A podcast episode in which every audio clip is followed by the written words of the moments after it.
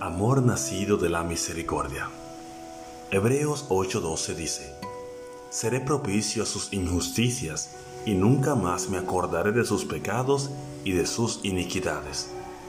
El amor de Dios por la raza caída es una manifestación peculiar del amor, amor nacido de la misericordia, pues todos los seres humanos son indignos. La misericordia implica la imperfección del objeto hacia el cual se manifiesta. Debido al pecado, la misericordia fue puesta en activo ejercicio. El pecado no es el objeto del amor de Dios, sino de su odio, pero ama al pecador y se compadece de él. Los descarriados hijos e hijas de Adán son los hijos de la redención de Dios.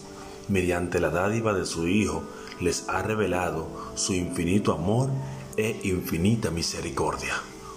Dios promete cooperación a sus frágiles y descarriadas criaturas, a quienes ha colocado en terreno ventajoso.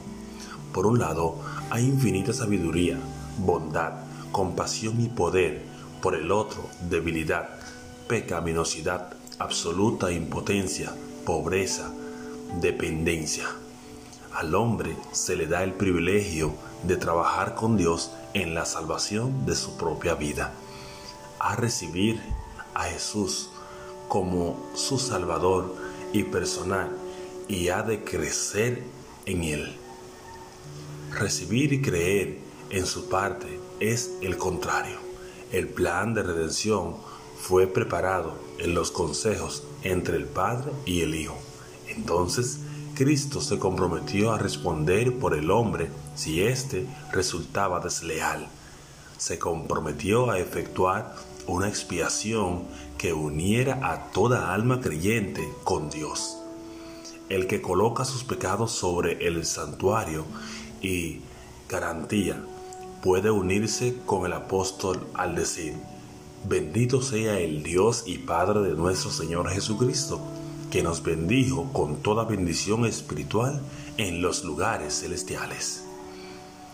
Para mostrar en los siglos venideros las abundantes riquezas de su gracia en su bondad para con nosotros en Cristo Jesús.